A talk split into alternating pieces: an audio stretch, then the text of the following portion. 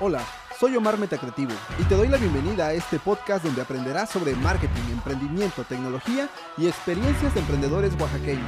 En un mundo tan cambiante, no basta ser creativo, hay que ser metacreativos.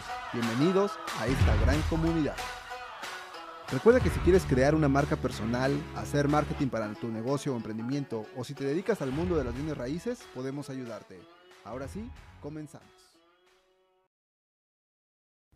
Pues bienvenidos, metacreativos, a este nuevo episodio. Ya creo que es el número 44. Queremos llegar a los 100 episodios. Y el día de hoy nos encontramos con José Ernesto Ruiz López. Él es procurador para la protección del medio ambiente en el estado de Oaxaca, a quien le damos la bienvenida. Muchas gracias, Omar. Eh, muy agradecido por el espacio. Pues bienvenido a este, a este podcast aquí en la ciudad de Oaxaca. Y pues, bueno, queremos platicar un poco sobre el tema del impacto ambiental, ¿no? Eh, aquí en la ciudad de Oaxaca y tal vez enfocado un poco hacia el crecimiento urbano, ¿no? La ciudad hace unos días acabó de cumplir un aniversario más, ¿no? Como, como ciudad, pero eso también implica pues mayores problemas, mayor crecimiento de la mancha urbana, pero queremos platicar un poco sobre este tema del impacto ambiental.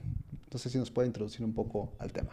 Sí, por supuesto. Eh, pues a lo largo de la historia de la humanidad eh, en este planeta hemos causado un impacto ambiental. todas nuestras actividades eh, han dejado una huella ecológica desde el inicio de, nuestros tiempos como especie y lógicamente eh, la concentración de nuestra especie en pueblos, en ciudades y luego en ciudades que de alguna manera han crecido vertiginosamente, pues eh, nos marcan con una gran incidencia en el medio ambiente, porque a medida que somos más, que necesitamos crecer, pues vamos necesitando más recursos naturales, vamos ampliando la mancha urbana, eh, vamos eh, revistiendo de pavimento grandes áreas y con ello, por supuesto, perdiendo servicios ambientales básicos como la captación de agua, como la conservación de los suelos, como la masa forestal que nos brinda la, captura de dióxido de carbono y la liberación de oxígeno y por supuesto también eh, pues la generación de emisiones, ¿no? Eh, las, las mayores concentraciones de nuestra especie y sobre todo hoy la necesidad eh, ya no básica de tener un vehículo, hoy en día pues eh, ha pasado de ser una necesidad a ser un lujo, este, tener un vehículo eh, automotor, pues eso nos está generando grandes cantidades de emisiones de gases de efecto invernadero a la atmósfera y por supuesto además todas las otras actividades antropogénicas, ¿no? La producción de alimentos, la producción de ropa, la producción de eh, pues materias que se utilizan para los procesos industriales de lo que ocupamos cotidianamente como pues nuestras cámaras, los micrófonos, el celular, la pantalla, eh, nuestra ropa incluso, ¿no? Todo tiene una huella ecológica y pues eh, por supuesto que el desarrollo urbano va ligado muy íntimamente con la pérdida de estos servicios ambientales. Ok, ahora platíquenos un poco sobre su trayectoria. ¿Cómo llega a la Procuraduría de, Protección al Medio Ambiente? Bueno, pues eh, es una historia un tanto larga. Yo eh, inicié en esto de la política ya hace muchos años, veintitantos años, eh, siempre inquieto en mis tiempos jóvenes eh, de un lado para otro, pero hace algunos años encontré un estandarte dentro de esta actividad política, encontré una pasión, lo quiero así decir, eh, que es el medio ambiente, empecé a descubrirlo poco a poco eh, y me, empecé a inmiscuir en los temas trascendentales de, de, medio ambiente, tanto que decidí eh, especializarme en, este tema en específico de derecho ambiental. Eh, me tocó participar en la construcción de la propuesta de la Secretaría de Medio Ambiente. Luego hicimos la propuesta de creación de la Procuraduría de Protección al Ambiente. Eh, me tuve el honor, porque para mí es una de las distinciones más grandes que he tenido en mi vida, ser delegado de la Semarnat en el estado de Oaxaca. Luego me invitan a ser subsecretario y en esta subsecretaría me eh, toca eh, participar coordinando algunas propuestas de cómo el reglamento de impacto ambiental, impacto y riesgo ambiental de la ley del equilibrio ecológico, eh, el reglamento de residuos sólidos y la norma 04, 004 que regulan el contenido de los plásticos en los envases de bebidas de PET, HDPE y PP y algunas otras iniciativas normativas que hicimos dentro de la Secretaría de Medio Ambiente. Y finalmente hace un año eh, pues derivado de toda esta digamos trayectoria y estos conocimientos acumulados que eh, eh, agradezco hoy aprovecho para hacer un reconocimiento a toda la gente que desde las comunidades que hacen conservación que con las que he tenido contacto, mis compañeros técnicos, otros abogados, he adquirido este conocimiento que hoy tenemos y finalmente pues nos lleva a, ser nombrado como procurador, el primer procurador, porque además es, esa distinción, eh, comentaba yo que eh, la Procuraduría, el decreto que crea la Procuraduría se publica en 2018, eh, pero no entra en operación sino hasta el año pasado, en marzo del 2022 porque la ley establece, eh, que la Procuraduría entraba en operación una vez nombrada la persona titular de la Procuraduría. Y bueno, pues es en marzo del año pasado que tuve esta distinción. Ah, me siento muy honrado por ella y estoy tratando de dar lo mejor de mí, toda mi capacidad y mi talento para poder hacer un buen trabajo en pro de la conservación de la enorme riqueza natural de Oaxaca. Exactamente como lo dicen, no había antes dentro de la administración pública un, este, un área específica para la protección del medio ambiente a nivel secretaría, ¿no? Este, entonces, ahora como primer eh, procurador de protección del medio ambiente, ¿cuál es su papel eh, como procurador eh, del medio ambiente? Bueno, pues quiero decirte porque la mayoría de las oaxaqueñas y los oaxaqueños a veces no conocemos lo que tenemos, no sabemos en dónde estamos parados en cuanto a medio ambiente se refiere, ¿no? Eh, básicamente conocemos nuestra cultura, sabemos de la riqueza de atractivos turísticos que tiene nuestro estado, de la gastronomía un poco, sobre todo del mezcal, pero este, creo que en, relación al medio ambiente muy poco conocemos lo que tenemos y quisiera empezar por eso, decir que eh, Oaxaca es el estado con mayor biodiversidad del país. México está considerado uno de los 10 países megadiversos en el mundo, es decir, de los 10 países que mayor concentración de flora, fauna y hongos eh, tiene dentro de su territorio. Y bueno, dentro de México, que está considerado así, dentro de los 10 eh, países con mayor biodiversidad, eh, Oaxaca es el estado que mayor biodiversidad tiene. Eso es una gran distinción, pero también tiene una gran responsabilidad, que es la conservación, la protección y por supuesto la restauración de esa riqueza natural, porque en nuestra generación está poder garantizar que las generaciones que siguen puedan conocer esta riqueza natural. Y ese es el papel que tratamos de jugar en la, en la Procuraduría de Protección Ambiental. Eh, explico que cada orden de gobierno tiene sus esferas de competencia. En este caso, eh, por ejemplo, fauna y flora silvestre competen a la federación, que pues eh, de eso estamos hablando en, materia de biodiversidad. Sin embargo, la Procuraduría ha tratado de ser un ente eh, coadyuvante muy activo en la protección de la flora y la fauna. Nos hemos inmiscuido eh, coordinándonos con la Procuraduría Federal de, Protección al Ambiente, con la Semarnat, con la CONAGUA, con la CONAFOR, para poder eh, ser un auxiliar en la vigilancia de la normatividad ambiental, para poder pues disminuir los índices, eh, índices perdón, de incidencia en la comisión de ilícitos y delitos ambientales, porque gracias a su gran riqueza, en Oaxaca todo lo que hagas tiene un impacto ambiental, ¿no? Y eh, pues derivado de ello, por ejemplo, cualquier actividad pues lleva, por supuesto, una amenaza a los ecosistemas. Eh, en Oaxaca tenemos tráfico de especies, no solamente eh, de fauna, sino de flora también. Ejemplifico eh, un caso muy común y que seguramente tú conoces y los que nos están escuchando, tus grandes audiencias de este podcast, sabrán que lo, lo, común, por ejemplo, son los huevos de tortuga. ¿no? La, la tortuga marina está protegida por la norma 059 y por el CITES a nivel internacional. Entonces, en México la tortuga marina no es susceptible de aprovechamiento, ni la tortuga ni subproductos derivados de la tortuga, ¿no? Entonces, el consumo de huevos, eh, diríamos, es un delito del orden federal.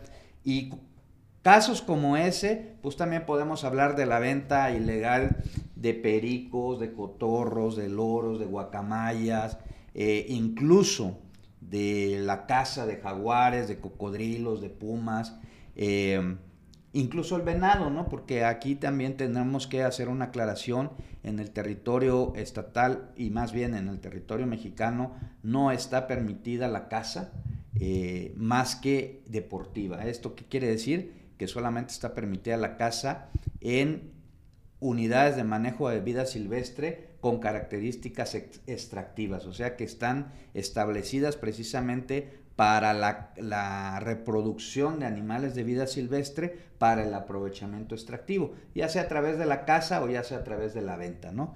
En el territorio en general la caza no está permitida, ¿no? Entonces, cosas como esas suceden en lo cotidiano en Oaxaca, aparte del, eh, pues la tala ilegal que no podemos negar, ¿no? Este, no podemos tratar de tapar el sol con un dedo, hay eh, tala ilegal.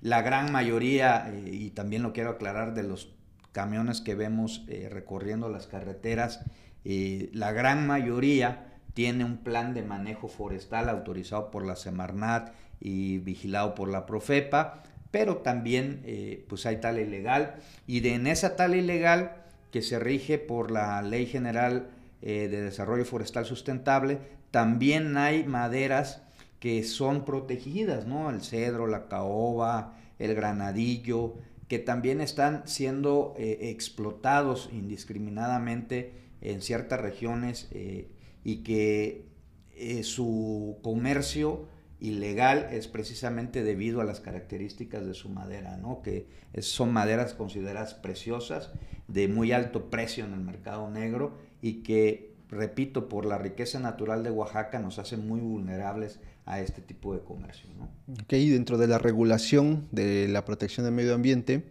para desarrolladores inmobiliarios, ¿qué regulaciones aplican?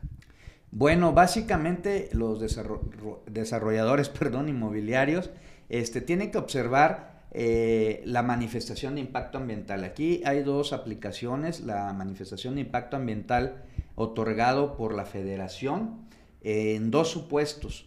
Eh, cuando el desarrollo inmobiliario, llámese fraccionamientos, llámese hoteles, todo lo que signifique un desarrollo pues, inmobiliario, se realiza en ecosistemas costeros o en terrenos forestales o preferentemente forestales.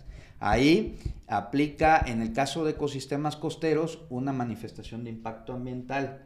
Cuando estamos hablando de terrenos forestales, tienen que obtener su manifestación de impacto ambiental para poder acceder a una autorización en materia de cambio de uso de suelo, es decir, pasar de terreno forestal a un terreno para uso comercial en el caso de desarrolladores. ¿no? Y en la normatividad estatal, eh, todos los desarrolladores están sujetos en materia de impacto ambiental, antes de obtener su licencia de construcción, deben tener o contar con una autorización en materia de impacto ambiental, según lo que establece la Ley del Equilibrio Ecológico y Protección al Ambiente del Estado de Oaxaca y su reglamento, eh, para poder eh, tener la licencia de construcción, primero la, autorización en materia de impacto ambiental y luego con ello gestionar su licencia de construcción.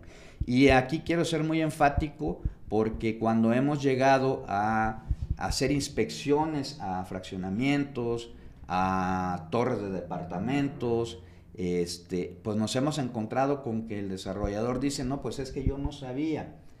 En primer lugar, la ignorancia no te exime el cumplimiento de, la responsabilidad, primera. Y segunda, hay muchos desarrolladores que llevan años en, esto y saben perfectamente que eh, la ley de desarrollo urbano establece que un municipio, antes de dar una licencia de construcción, debe solicitar al que estás eh, pidiendo la licencia que presente su autorización en materia de impacto ambiental, ¿no? Entonces, eh, es un hecho frecuente que nos encontramos y eso aplica en el tema de, impacto ambiental. En el tema de residuos, también les aplica normatividad. Normalmente, eh, en Oaxaca hoy se está dando que hay muchos lugares que se están demoliendo para dar paso a nuevas construcciones, sobre todo en la zona céntrica de la ciudad de Oaxaca.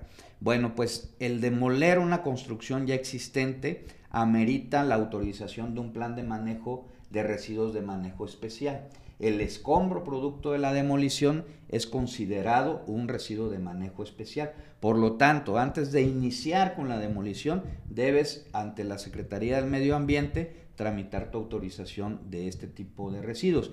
Y luego, si tu construcción genera residuos por más de los 80 metros cúbicos, eh, también debes obtener una autorización en materia de manejo especial. Y por supuesto, garantizar qué va a suceder, o sea, el manejo integral de los residuos que se produzcan o que se generen ya una vez que esté en operación este fraccionamiento. Y también las aguas residuales. ¿Qué va a pasar con las aguas residuales? Eh, se ha optado, y en muchos municipios ya está reglamentado esto, que los fraccionamientos, incluso la Secretaría de Medio Ambiente condiciona así cuando son eh, fraccionamientos, digamos, de una densidad considerable, que tengan su propia planta de tratamiento de aguas residuales para garantizar que estas aguas eh, utilizadas pues se puedan reincorporar sin, sin mayor problema a, eh, al suelo o al subsuelo. ¿no? Ahora, recientemente en Oaxaca eh, tuvimos un problema, ¿no? El problema de la basura. ¿Cómo influye o impacta la Procuraduría para la Protección del Medio Ambiente específicamente en este tema en el caso del municipio de Oaxaca de Juárez? Pues vigilar el cumplimiento de la normatividad. Eh, recordemos que la obligación de brindar el, el, servicio desde la recolección, el traslado, el acopio, la, el manejo integral, eh, la separación, valorización y destino final de los residuos sólidos urbanos es obligación municipal. Lo marca el artículo 115 de la Constitución Política de los Estados Unidos Mexicanos. Entonces, la eh, obligación de la Procuraduría es vigilar que los municipios cumplan con su responsabilidad. Y es en esa cadena de custodia de los residuos sólidos eh, pues en toda la cadena el municipio tiene obligación. Entonces, nosotros, nuestra competencia es vigilar que toda la cadena la cumpla el municipio. ¿Cómo se asegura la Procuraduría de que se están eh, cumpliendo con la normatividad? A través de eh, visitas de inspección. Eh, aquí quiero decir que para nosotros es muy importante. Somos una Procuraduría joven, tenemos un año y por supuesto, pues como toda dependencia al inicio, pues estamos, digamos, comprimidos, ¿no? Somos eh, nueve personas las que estamos dentro de la Procuraduría y casi todos hacemos veces de inspector, ¿no? Tenemos que andar en territorio y aparte hacer trabajo de oficina. Y para nosotros es realmente muy importante que la ciudadanía nos pueda denunciar lo que está sucediendo en territorio. Eh, ¿Cómo, cómo, nos, ¿Cómo garantizamos nosotros que se cumpla la normatividad atendiendo la denuncia? Eh, nosotros, cuando nos denuncian, hacemos un tamiz. El primer tamiz es, ¿es nuestra competencia o no la es? Si la competencia es federal, nosotros emitimos un acuerdo declinatorio de competencia en el caso de que el asunto denunciado no sea muy grave y se lo turnamos a la dependencia federal competente, ya sea la CONAGUA o la PROFEPA. ¿no? O en el caso de hidrocarburos, a la Agencia de Seguridad, Energías y Ambiente. Si nosotros nos percatamos de que el tema que nos denuncian es grave y que hacer este acuerdo declinatorio de competencias va a prolongar el camino burocrático, lo que hacemos es ordenar una visita de, ocular. Eh, nuestros inspectores eh, se presentan en el sitio, hacen un acto de molestia que no de autoridad, es una cuestión diferente. Nosotros en ese momento no iniciamos un procedimiento, sino que vamos al sitio, recabamos toda la información, recabamos la información de los responsables. Eh, en el caso de tratarse, hablando del desarrollo inmobiliario, de una construcción, por ejemplo, en ecosistema costero, que nosotros hagamos un acto de molestia, preguntamos si cuentan o no con la autorización en materia de impacto ambiental.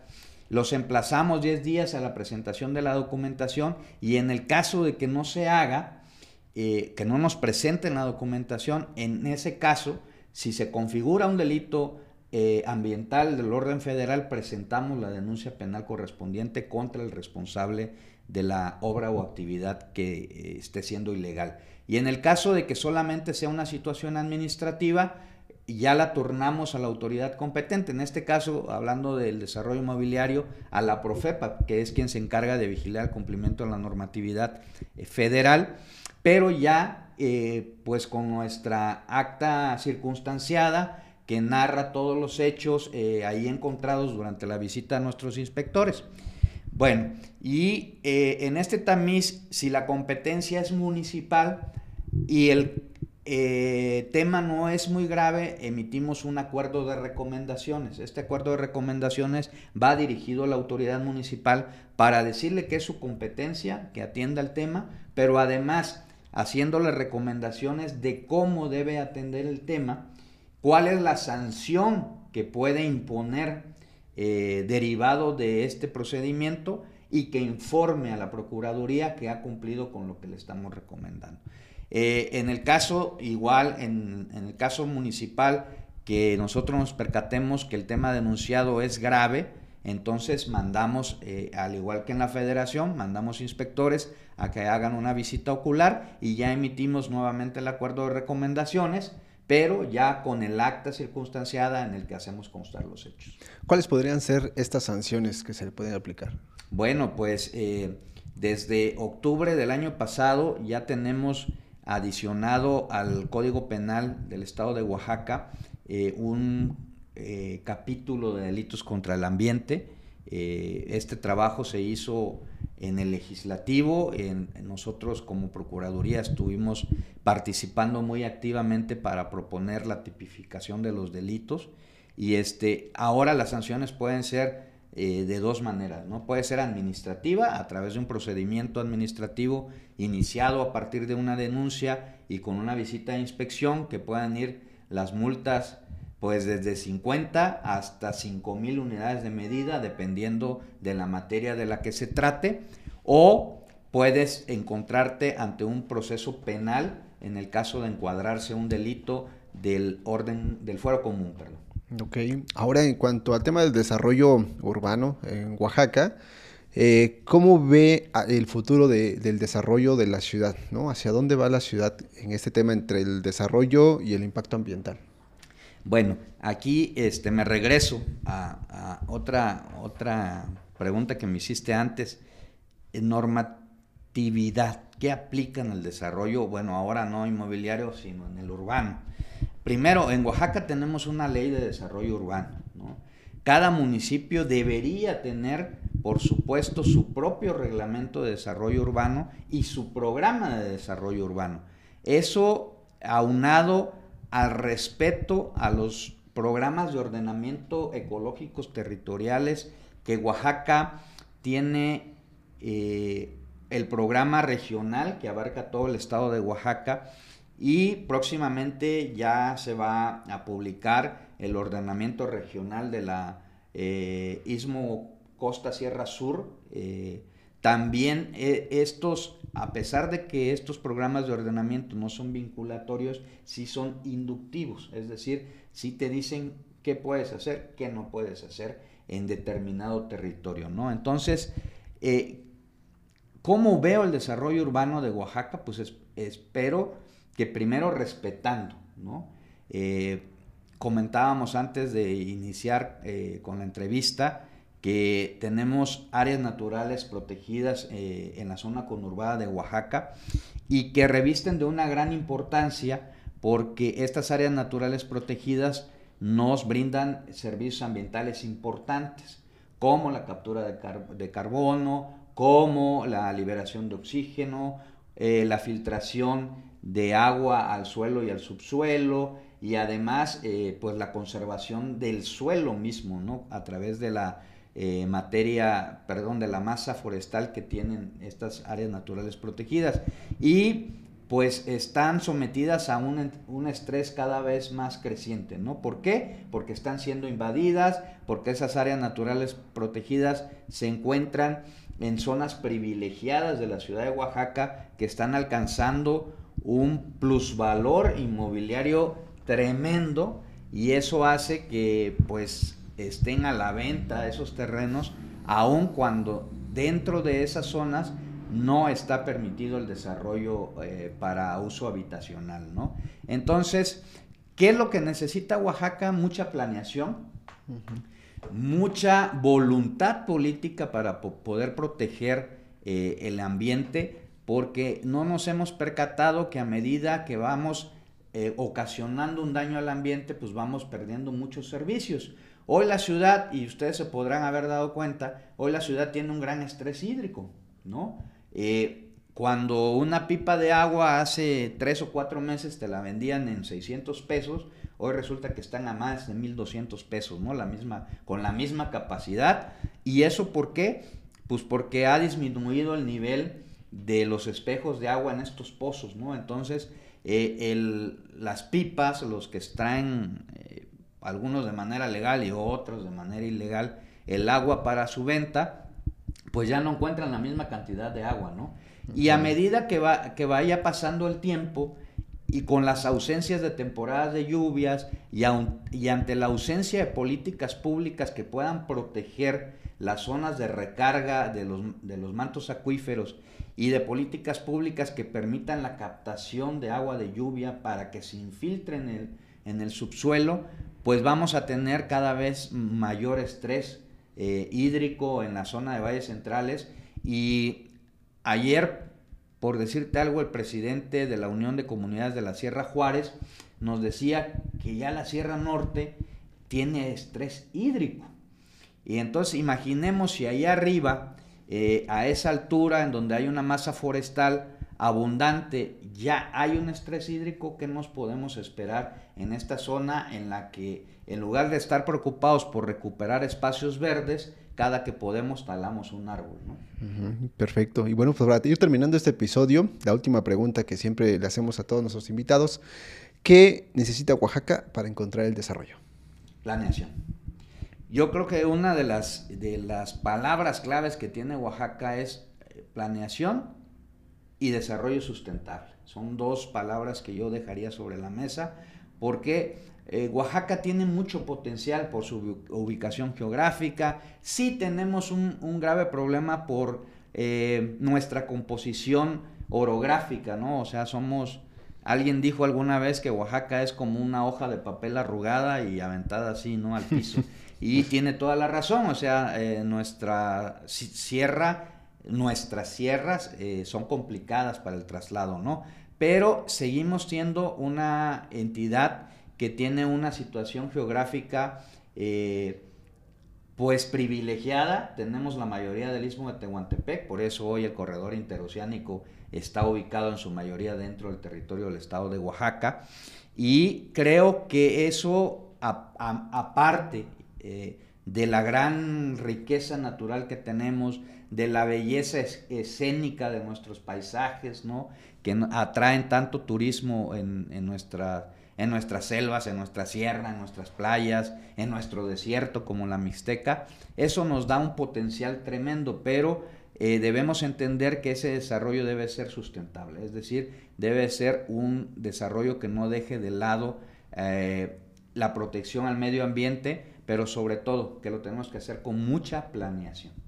Perfecto, pues muchas gracias. Esa fue la entrevista del podcast con eh, el licenciado José Ernesto, procurador de protección del medio ambiente en el estado de Oaxaca. Muchas gracias. Gracias a ti, Omar. Si llegaste hasta la parte final de este episodio, déjame agradecerte por la oportunidad que nos diste de entrar hasta donde nos escuches y esperamos que esto haya ofrecido valor para ti, para tu emprendimiento o tu negocio. Somos una comunidad de metacreativos. Si te interesa algún producto o servicio que ofrecemos o que escuchaste en este episodio, puedes contactarnos en nuestras redes sociales. Estamos en todas ellas como Metacreativos y nos ponemos en contacto contigo. Hasta luego.